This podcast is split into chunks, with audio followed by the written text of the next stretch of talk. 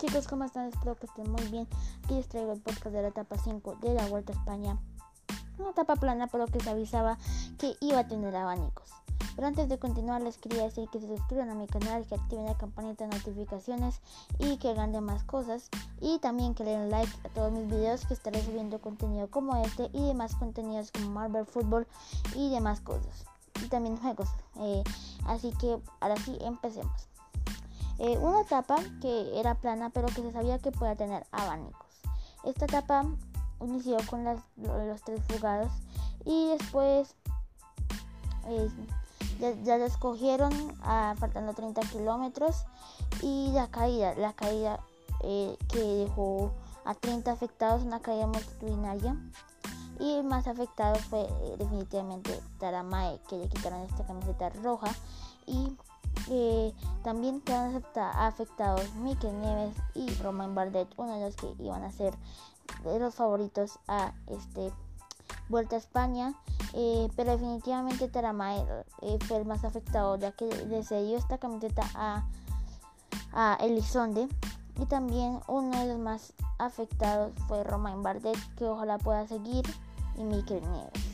En cuanto a la victoria de Philipsen, un poquito confusa ya que en este sprint nadie estaba bien ordenado de pronto el UAE, pero eh, solo el Alpecin Phoenix.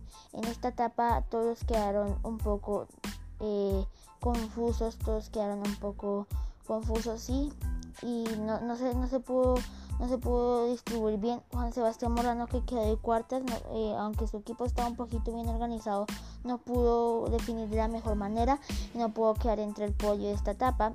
Jacobsen que su equipo no lo vi, el tren no lo vi al final, se, se les arregló para quedar en el puesto 3 de mil que, que lo vi muy mal.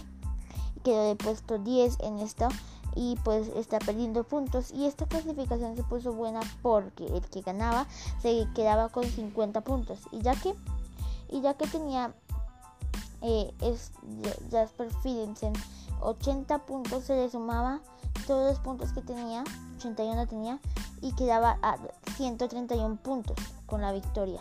Y ya y Colson que eh, quedó con 130 puntos o sea que Jasper Philipsen le lleva un punto de ventaja a Jacobsen que ganó en la etapa pasada. Bueno, eh, la caída de Taramae y la caída de Mikel Nieves que, que dejó afectados. Ellos dos llegaron juntos, Mikel Nieves y Romain Bardet. Y Taramae llegó a más de dos minutos del pelotón que venía con Ellison, de que ahora es el que va a recibir la camiseta roja del líder.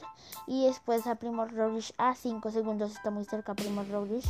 Eh, bueno, al menos Ellison de la va a disfrutar algún, algunos, algunos días o, o a menos un día.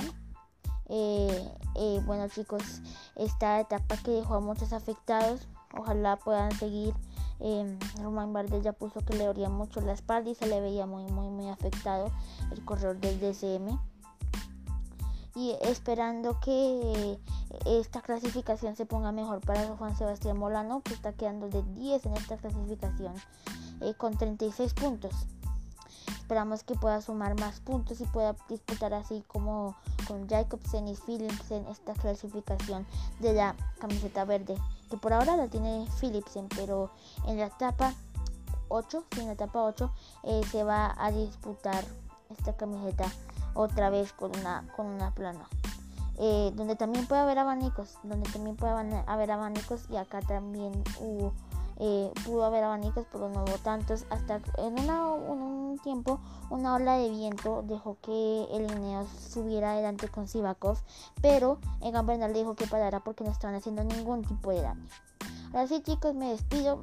Mi nombre es Martín y espero que les guste los podcasts que estoy haciendo. Hasta la próxima.